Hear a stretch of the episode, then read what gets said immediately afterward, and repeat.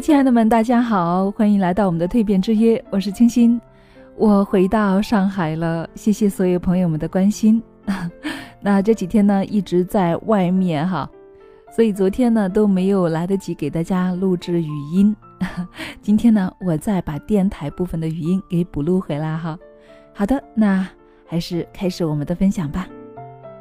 哈佛大学校友、中国学者、文学家林语堂曾经说过这样的话：“老婆别人的好，文章自己的好。”在这种意义上说来啊，世间没有一个人会感到绝对的满足的，大家都想做另一个人，只要这另一个人不是他现在的现在。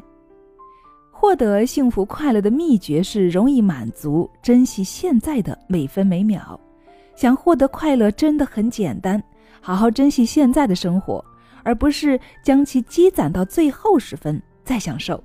所以啊，我们需要打败快乐的。天敌，那么什么是快乐的天敌呢？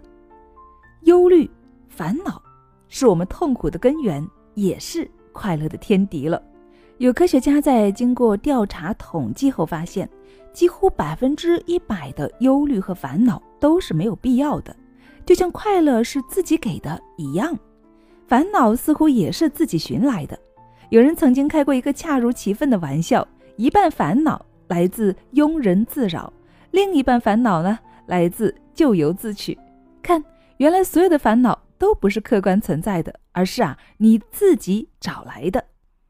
我们想要快乐自在的生活，首先呢就要告诉自己不要自寻烦恼，要用积极乐观点的态度去对待生活、看待人生。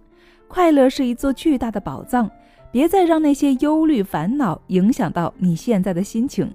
如果你不给自己制造烦恼呢，那么别人是永远没有办法给你带来烦恼的。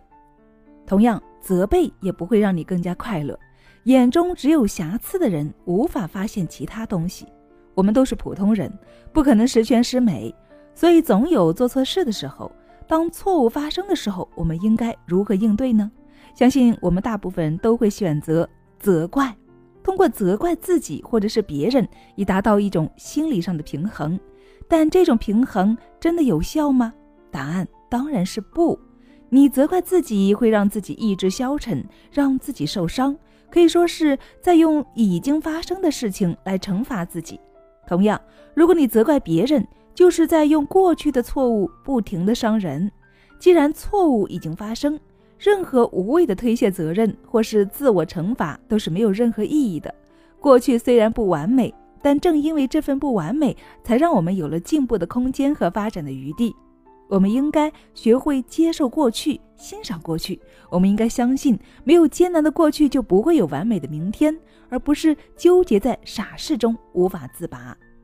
责怪对已经成事实的现在来说没有任何的意义，你不会从中得到任何的东西。喜欢责怪他人的人呐，也同样会得到他人的责怪。喜欢责怪自己的人，则永远不会远离责怪；沉醉在责怪中的人，只会沉醉在永无休止的自我厌恶中。这又有什么用呢？当你又一次陷入自我否定或否定他人的怪圈时，不妨考虑一下责怪的成本收益比，你到底能够从中得到什么呢？快乐还是收益？